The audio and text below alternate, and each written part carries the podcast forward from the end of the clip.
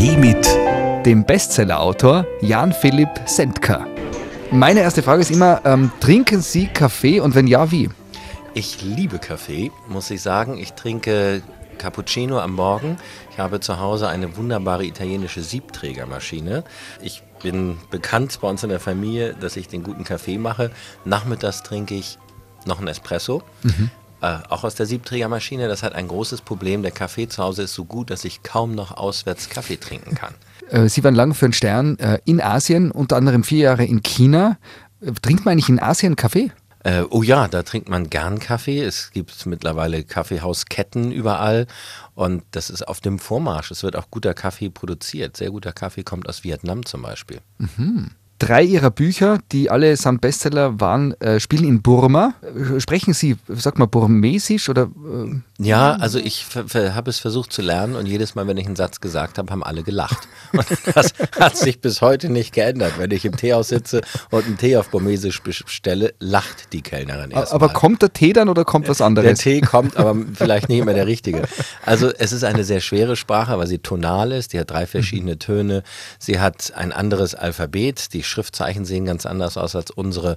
Und ich habe irgendwann im Prinzip aufgegeben. Also ich komme da mit Englisch sehr weit. Ich habe ein sehr, mehrere sehr gute burmesische Freunde, die mich auch oft bei den Reisen begleiten und die können dann übersetzen. Äh, können Sie uns einen Satz äh, oder einen, ein Wort sagen? Mingalaba. Mingalaba. Mingalaba, das ist ganz einfach. Das heißt Guten Tag, so begrüßt man sich. Mingalaba. Okay, das ist jetzt noch überschaubar. Aber was wäre was, wo, wo man dann die, an die Grenzen kommt? Oh, das ist dann diese, diese Töne, wenn es so Pateto oder so, da äh, hört es bei mir auf. Ich höre die. Die mhm. Unterschiede gar nicht. Das ist schon mein Problem. Das heißt, jetzt, jetzt sind wir in Innsbruck in Tirol, da, da klingt das Tirolerische wahrscheinlich dann leicht verständlich dagegen. Ja, doch, das würde ich sagen. Okay. Wenn man die Rezessionen liest über ihre Bücher, dann hat man das Gefühl, Leute sind richtig dankbar und von einer unglaublichen Freude erfüllt, dass sie ihr Buch gelesen haben. Wie geht es Ihnen damit? Wie, wie ist es für Sie als Autor? Das freut mich natürlich unheimlich. Ich meine, deshalb schreibe ich Bücher, um die Menschen zu erreichen und im Grunde auch, um sie zu bewegen. Und ich weiß nicht, ich habe natürlich kein Geheimrezept. Ich schreibe einfach die Bücher so, wie ich sie selber gerne lesen möchte. Aber ich bin ja gerade auf großer Lesereise, deshalb bin ich auch hier. Und auf den Lesungen kriege ich ebenfalls ein ganz wunderbares Feedback von Leserinnen. Hauptsächlich sind es Leserinnen. Und eine sagte zu mir, sie liebt meine Bücher so sehr äh, aus zwei Gründen. Zum einen, weil sie sie zum Weinen bringen und zum anderen, weil sie sie trösten. Und mhm. das fand ich ein, ein großes Kompliment, ja. Wir haben in unserer Live-Radio-Büchersendung äh, auch eines Ihrer Bücher besprochen mit einem äh, männlichen Buchhändler, der gesagt hat, äh, man könnte zwar meinen, das ist ein Buch nur für Frauen, aber er empfiehlt es trotzdem, des Männern zu lesen. Mhm. Hat es vielleicht damit zu tun, weil das Wort Herz in jedem ihrer drei Burma-Bücher vorkommt, dass das äh, eher Frauen anspricht? Das könnte natürlich sein. Ein Titel wie Herzen hören, dann Herzen stimmen, das Gedächtnis des Herzens, die klingen natürlich erstmal sehr romantisch, fast schon in der Kitschecke. Aber mir wird eigentlich immer wieder von allen Leserinnen und Lesern bescheinigt, dass ich eben genau das schaffe, an dem Kitsch vorbeizukommen. Nun muss man sagen, ich glaube, 85 Prozent der belletristischen Bücher werden ohnehin von Frauen gelesen. Also Männer scheinen mehr zu Krimis, zu Sachbüchern, Biografien zu neigen. Bei mir sind es dann wahrscheinlich nicht 85, sondern eher 95 Prozent. Das hat, glaube ich, mit der Emotionalität zu tun, weil sie sind, sie ja doch viel ich habe so viele Geschichten, wie dann Leute, die in der S-Bahn sitzen oder im Café sitzen, das Buch lesen und auch anfangen zu weinen, weil es doch sehr emotional ist. Und da scheuen sich Männer vielleicht ein wenig vor. Auf der anderen Seite, wenn dann bei Lesungen Männer da sind und Bücher signieren lassen und mir dann erzählen, was meine Bücher ihnen bedeuten, dann hat das auch eine unheimliche Kraft. Und ich habe eine wunderbare Geschichte, also eine wirklich bewegende Geschichte aus Israel, wo ich ein ganz populärer Autor bin, wo nach einer Lesung mal ein älterer Herr, ein großgewachsener Mann auf mich zukam und sich bei mir bedankte, weil ich ihm das Weinen beigebracht hätte. Und da habe ich gedacht, wie das, ja, er sagte, er sei General gewesen in der israelischen Armee und er hätte zwei Kriege gefochten. Er hätte viele Soldaten sterben sehen und seine Frau hätte sich immer gewundert, dass er nach Hause kommt und nicht weinen kann darüber. Und irgendwann hätte sie ihm dann das Herzenhören in die Hand gegeben. Er hat es gelesen und hat dabei geweint wie ein kleines Kind. Und seitdem sagt er, könne er wieder weinen. Auch das ist natürlich für einen Autor eine wirklich schöne Geschichte. Berührend. Allein die Geschichte jetzt wieder zu hören. Berührt und macht Gänsehaut. Ich stelle mir vor, das Leben in Burma ist komplett anders wie in äh, Potsdam, Deutschland oder jetzt auch vergleichbar mit uns in, in Österreich, Tirol. Äh, wie geht es Ihnen da, wenn Sie da so hin und her switchen?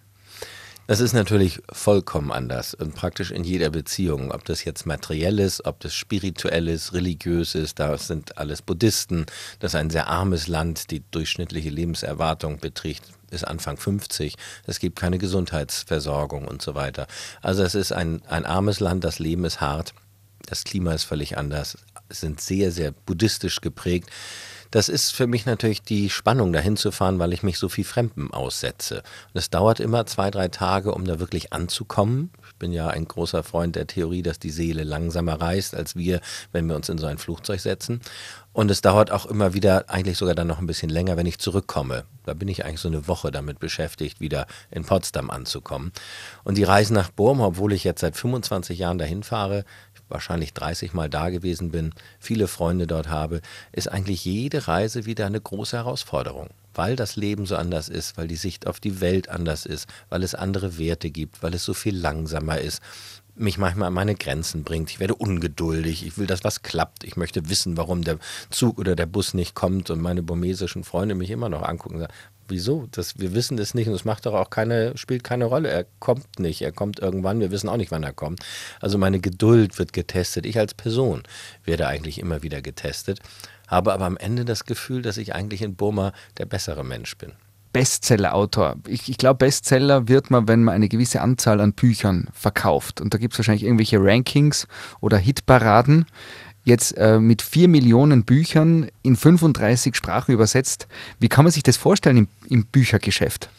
Ach, das ist ja eigentlich abstrakt, für, ob ich jetzt Bestseller-Autor bin. Also ich sehe ja, wie viele Bücher ich verkaufe und das freut mich natürlich unheimlich. Das kann ich in Deutschland direkt sehen. Aber in den anderen Ländern sehe ich das immer mit großer Verspätung, weil ich irgendwann die Abrechnung kriege.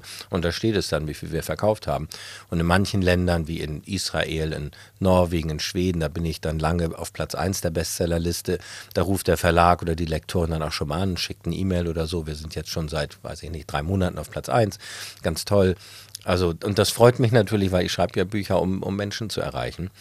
Sehr schön ist, dass ich auch in Burma ein Bestseller-Autor mhm. bin, weil meine beiden Burma-Bücher sind auch ins Burmesische übersetzt. Das dritte wird gerade übersetzt. Nun muss ich allerdings hinzufügen, dass sie in Burma schon Bestseller-Autor sind, wenn sie 1000 Bücher verkauft haben. Und da ich die ersten 200 selber gekauft hatte, war dann der Weg nicht mehr so weit. Aber es hat sich seitdem sehr gut entwickelt, muss ich sagen. Nein, das, das freut mich natürlich, aber am Ende ist es ein bisschen abstrakt. Was, was konkreter ist, sind die Reaktionen der Leserinnen und Leser, die Briefe, die ich kriege. Ich bin auf Facebook, auf Anrat meiner Kinder. Da werde ich dann kontaktiert und kriege schöne Nachrichten. Also das ist das. Briefe kriege ich, äh, wo ich mich ganz besonders freue. Können Sie noch alle Briefe selber lesen oder wird da schon vorsortiert? Nein, also so viel sind es dann nicht. Ich lese sie selber, ich beantworte sie auch. Ich beantworte auch meine Facebook-Nachrichten. Nicht immer sofort. Manchmal setze ich mich drei Wochen nicht hin, aber irgendwann setze ich mich mal hin, wenn ich Zeit habe und dann beantworte ich alle auf einmal. Wie entscheidet sich das eigentlich, äh, dass Bücher in andere Sprachen übersetzt werden? Also das ist wirklich schwierig. Ich kann Ihnen das erzählen. Das ist eine sehr mutmachende Geschichte für alle Ihre Zuhörer, die, die selber einen Traum haben und vielleicht mal irgendwo veröffentlicht werden wollen oder so. Es ist als deutschsprachiger Autor extrem schwer, nach Amerika zu kommen. Es werden im Jahr, glaube ich, 4000 Bücher aus dem Englischen ins Deutsche übersetzt und ungefähr 100 vom Deutschen ins Englische. Und das sind die neuen Bestseller, aber auch die dritte Thomas Mann-Übersetzung. Und ich habe acht Jahre in Amerika gelebt und ich wollte unbedingt, dass mein erstes Buch in Amerika erscheint. Und ich bin dann zum Verlag gegangen und habe das dann der Dame gesagt, die dafür verantwortlich ist und die hat mich nur angeguckt, gesagt, ich möchte, dass mein Buch in Amerika erscheint. Dann hat die den Kopf zur Seite gelegt, mich angeguckt und gelacht und hat gesagt, Herr Sendker, das wollen viele Autoren. Und sie hat, wollte nichts dafür tun, weil sie sagte, es gibt gar keine Chance, es verkaufte sich noch nicht mehr in Deutschland gut. Dann bin ich selber nach Amerika geflogen und habe versucht, einen Verlag zu finden und hatte überhaupt keinen Erfolg. Dann habe ich versucht, einen Agenten zu finden überhaupt niemand wollte mich haben. Und dann habe ich gesagt, gut, dann muss ich das Buch eben selber übersetzen lassen. Kein Übersetzer wollte mein Buch nehmen. Weil sie haben gesagt, so ein Buch, wie, was ist das, eine Liebesgeschichte in Burma zwischen einem Blinden und einem verkrüppelten Mädchen? Um Gottes Willen, lassen Sie uns in Ruhe.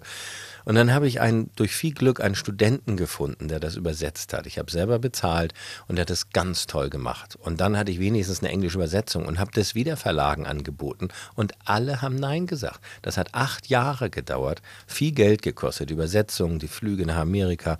Und dann wollte ich aufgeben. Und dann war ein Versuch noch durch, durch einen Freund hatte ich einen Kontakt zu einem ganz kleinen Verlag in New York und dann habe ich ihr per E-Mail das Manuskript geschickt und dachte, das wird sowieso nichts, Other Press. Und zwei Wochen später kriegte ich eine E-Mail von der Verlegerin, sie hätte das in einem durchgelesen, tolles Buch, sie macht ein Angebot. Das war so gering, davon konnte ich noch nicht mal die Übersetzungskosten zahlen. Aber mir ging es nicht ums Geld. Ich hatte diesen Traum und ich hatte diesen Glauben, dass das Buch in Amerika gelesen werden würde. Und dann kam das raus in Amerika. Und es ist ein kleiner Verlag, die machen Peter Stamm und literarische Sachen. Sie sagt, wir verkaufen 1000 Bücher. Von dir vielleicht ein bisschen mehr. Also wenn wir 3000 verkaufen, super. Das ist jetzt sieben Jahre her. Die haben eine halbe Million Bücher nur in Amerika verkauft. Und es war eben richtig, nicht aufzugeben. Und ich hatte dieses Gespür, das würde auch dort gelesen werden. Und das ist natürlich eine Riesenfreude. Waren Sie schon einmal in Tirol? In Tirol? Ja, ich gehört, ich war gerade in Landeck, Galtür. Gehört das mhm. zu Tirol? Galtür, Galtür, ja? Ja, da war ich schon zweimal Skifahren. Äh, Skifahren. Mhm. Und jetzt feiere ich nächstes Jahr einen runden Geburtstag und habe ich die ganze Familie für eine Woche nach Galtür zum Skifahren eingeladen. Oh, also Sie sind äh, ein weltgereister Journalist gewesen, Sie sind ein Bestsellerautor und feiern den runden Geburtstag dann in Tirol. Absolut, ja. In Galtür. Ja. Sehr hoch gelegen, Galtür. Ja, das ist eben schneesicher und das ist etwas, ich bin jetzt nicht so ein Schneeprofi und da auch nicht so ehrgeizig. Das ist für Familien genau das Richtige. Da ist für alles was dabei. Mhm. Spannend, spannend. Die Kaltürer, die jetzt zuhören, die werden, werden sich freuen. Prominenter Besuch. irgendwelche, irgendwelche Erwartungen, also könnten wir jetzt natürlich gleich besprechen, wenn Sie dann Geburtstag haben und Erwartung. Nein, also ich freue mich einfach mit der Familie dann da zu sein und ich hoffe, ich komme die Berge wie, wie auch sonst äh, gut runter. Ich, also das äh, freue mich da wahnsinnig drauf. Wenn man solche Bücher schreibt, die wirklich so, so durch, durchgehen, solche Erfolge sind, wie ist denn da der Druck dann fürs nächste Buch? Das ist eine gute Frage. Das ist eine wirklich, also die stelle ich mir auch selber, verspüre ich eigentlich einen Druck. Äh, nicht, auf der einen Seite möchte ich natürlich keine Erwartungen enttäuschen, auf der anderen Seite weiß ich, dass ich mich nach, nicht nach den Erwartungen der Leserinnen und Leser richten kann. Ich muss das Buch schreiben, was ich in mir habe im Prinzip und das auch so schreiben, wie ich schreiben will oder wie es erzählt werden will. Also während des Schreibens denke ich überhaupt nicht daran. Das ist, bin, obwohl ich jetzt sechs Romane geschrieben habe, vier Millionen Bücher verkauft habe, die Selbstzweifel sind ständig da. Also es ist nicht dass, dass, es einem, dass es mir Sicherheit gibt. Also ständig denke ich, dass ich es eigentlich gar nicht kann. Und das, wen soll denn das interessieren? So eine Geschichte in den Bergen von Burmas. Das ist schon meine Frau, die mir dann immer wieder hilft und mich dann erinnert, wie erfolgreich ich eigentlich bin. Und ich dann immer wieder sage, nein, aber diesmal merken es alle, dass ich es doch nicht kann. das ist schon eine interessante Erfahrung. Ich habe das mal bei Günter Grass, der hat gesagt, jedes Buch ist wieder wie beim ersten Mal. Und so ist es eigentlich auch beim Romaneschreiben. Es gibt keine Routine, es gibt keine Sicherheit, dass das Buch funktioniert. Also nicht in, so wie ich schreibe. Es gibt gibt natürlich so Genres, wenn Sie Krimis, die sind bestimmt aufgebaut oder bestimmte Liebesgeschichten, da können Sie dann so einem, einer Form, einem Formular folgen. Aber bei der Literatur, wie ich schreibe, ist es jedes Mal wieder ein Riesenabenteuer. Ich weiß nicht, ob ich irgendwo hinkomme, weil ich kein Plotter bin. Also ich habe das Buch nicht durchgeplant, sondern ich habe so ein Gefühl zu den Hauptfiguren. Ich habe so eine grobe Vorstellung, aber ob das dann wirklich was wird, weiß ich nicht. Und ich erinnere mich noch, wie meine Frau mich mal gefragt hat beim Frühstück, ob ich jetzt Lust hätte, weiterzuschreiben. Und ich habe gesagt, na klar, Anna, ich will ja wissen, wie die Geschichte weitergeht. Mhm. Weil ich weiß es nicht. Und das ist so ein Vortasten. Das ist das, was großen Spaß macht, aber was natürlich auch manchmal beängstigend ist, weil ich nicht weiß, ob ich irgendwo ankomme. Bei Ihren Büchern hat man so das Gefühl, die könnten so beständig sein, je nachdem, wann sie berühren, weil sie eben so äh, ans Herz gehen, äh, in dem Sinn so äh, Klassiker werden auch. Könnten Sie jetzt sagen, na eigentlich, ich könnte mich ausruhen, die, die bringen mich schon noch, mich und meine Kinder und meine Frau durch die Bücher? Oder ist es so, dass Sie sagen, na, also in, auch in der Welt, wie das, das Buch heute funktioniert, wirtschaftlich, na, da, da muss schon was her, wieder die nächsten Jahre? Ja, habe ich mir irgendwie noch nie Gedanken drüber gemacht, weil ich ja jetzt nicht schreibe. Also natürlich ist es der Beruf und damit verdiene ich mein Geld. Aber das ist jetzt keine Motivation. Ich habe da, darüber habe ich mir gar nicht, also ich habe noch so viele Geschichten in mir, die ich erzählen möchte. Und ich kann einfach nur hoffen, dass ich sie so gut erzähle, dass ich genug Menschen erreiche. Ob ich jetzt schon davon leben könnte oder also habe ich, müsste ich mich mal hinsetzen und mir Gedanken drüber machen, aber hm. habe ich noch nie. Und Sie haben recht, das ist natürlich toll, dass meine Bücher so Longseller nennt man das im Buchhandel. Ah, okay. Das wirklich, dieses Herzenhören ist 2002 erschienen, das Herzenstimmen dann 2012, jetzt dieses Jahr 2019. Und in der Tat, dieses Herzenhören sich nach wie vor jedes Jahr zehntausende Male äh, noch allein in Deutschland verkauft. Das ist extrem ungewöhnlich. Das sind schon so Klassiker, ja. Sie mhm. können in den Buchladen gehen und die sind eigentlich immer überall da das freut mich einfach nur. Mhm. Sie haben gesagt, Sie haben noch ganz viele äh, Geschichten sozusagen im Hinterkopf äh, und da warten Bücher drauf, geschrieben zu werden. Wie kann man sich das vorstellen? Also es gibt einen wunderschönen Satz, ich weiß nicht, wer ihn gesagt hat, das Bankkonto eines Schriftstellers ist seine Kindheit. Und mein Bankkonto ist prall gefüllt in dem Sinne. Also ich glaube, es speist natürlich ganz viel aus persönlichen Erlebnissen, aus Erfahrungen, aus Schmerz natürlich oft. Also ich meine, äh, ernstzunehmende Literatur, die hat natürlich auch mit Trauer, mit Schmerz, mit Überwindung, mit Verzeihen, mit Vergeben, mit Liebe zu tun. Und da ist, da ist einfach ein, ein Quell in mir, der, der sprudelt. Zum Glück. Vielleicht hört er mal auf. Das wäre natürlich furchtbar. Es geht da nicht so um ganz konkrete Geschichten, wobei ich hatte schon zum Beispiel für den neuen Roman hatte ich drei sehr konkrete Geschichten. Und da habe ich dann, die habe ich dem Verleger erzählt und der war zum Glück schlau genug, mir nicht zu sagen, welche er am besten findet, weil der muss vielleicht ein bisschen anders nachdenken. Der denkt dann, was könnte sich am besten verkaufen? Dann mach doch dieses hier. Also der hat sie sich nur angehört und hat Fragen gestellt und hat dann gesagt, Mensch, bin ich gespannt, äh, für welche du dich entscheidest. Und das war schon komisch, weil ich nicht genau wusste, nach welchem Kriterium entscheide ich jetzt. Es sind drei Geschichten. Ich würde gerne alle drei machen. Welche mache ich als erstes? Da gibt es ja kein, ja, was ist das Kriterium? Und am Ende habe ich gewusst, das ist mein Herz oder das Bauch. Eines Tages werde ich aufwachen und wissen, die Geschichte ist es mhm. jetzt. Und so war es dann auch. Ich habe im Grunde drei, vier Monate lang so abgewartet, drüber nachgedacht und eines Morgens wachte ich auf und habe wieder nachgedacht und merkte, das ist die Geschichte, die will jetzt erzählt werden. Über Autoren gibt es die unterschiedlichsten Geschichten, wann und wie sie schreiben. Der eine kann nur mit dem Gläschen Whisky und ab 22 Uhr, der andere jeden Tag von 8 bis 10 und von 14 bis 16 Uhr. Wie und wann schreiben Sie? Also ich kann nicht ohne Drogen schreiben, sage ich gleich ganz ehrlich. Ich habe es mit Alkohol versucht. Das ist äh, gründlich schief gegangen. Alles, was ich schreibe, wenn ich was getrunken habe, kann ich am nächsten Tag sofort wegwerfen. Meine Droge ist die Musik. Mhm. Also ich höre beim Schreiben immer Musik. Klassische Musik, viel Österreicher, also äh, Beethoven, Schubert, aber dann auch Chopin, Mozart, italienische Opern. Das hilft mir einfach loszulassen, weil wenn ich schreibe, kreiere ich eine fiktive Welt und in die muss ich mich begeben. Und ich sage meinen Leserinnen und Lesern immer, wenn ich sie zum Weinen bringe, muss ich vorher geweint haben. Und das kann ich aber nicht auf Knopfdruck. Da muss ich mich reinfühlen in die Figuren, in die Situation. Und dafür muss ich ein Stück loslassen von meiner Welt. Ich lebe in Potsdam, wir haben Kinder, wir haben Freunde und so weiter. Das ist ein erfülltes Leben. Aber wenn ich da nicht ein Stück loslasse, dann kann ich keine neue, fiktive Welt kreieren. Und dieser Übergang, da hilft mir die Musik. Also die ersten zwei Stunden sitze ich oft im Büro und höre nur Musik. Wenn Sie mich sehen würden, würden Sie denken, was macht der da? Und was ich mache, ist arbeiten. Ich lasse los, ich komme zur Ruhe. Manchmal werde ich gefragt, wie, die, wie, wie ich auf die Ideen komme. Und ich sage dann immer, ich komme nicht auf die Ideen, die Ideen kommen auf mich. Ich muss dafür sorgen, dass sie mich finden. Mhm. Und das tue ich, indem ich da sitze, zur Ruhe komme, Musik höre, mich wegträume und irgendwann bin ich da in der Geschichte, in den Figuren und dann kann ich anfangen zu schreiben. Und das ist ein langsamer Prozess. Also ich werde oft gefragt, wie viele Seiten ich am Tag schreibe, drei, vier, fünf. Und dann erkläre ich immer, an einem richtig guten Tagen schreibe ich zwei Seiten. An einem guten Tag schreibe ich eine, an einem okay Tag eine halbe und an schlechten Tagen schmeiße ich drei weg. Da fragt man sich, was macht der Mann da acht Stunden und schreibt eine Seite, die Sie in zwei Minuten lesen? Das ist einfach das Reinfühlen, das ist zur Ruhe kommen, das ist in die Figuren kommen und werden und dann erzählt sich das. Ich habe vor Jahren äh, zum 80. Geburtstag den Kinderbuchautor Janosch äh, zum Interview getroffen und äh, habe ihn gefragt, er als alter, für mich weiser Mann, was hat er für einen Ratschlag sozusagen an die jungen Menschen? Und er hat mir einen Satz gesagt, äh, an den muss ich ganz oft denken. Er hat gesagt, ja ist gut, und Nein ist auch gut.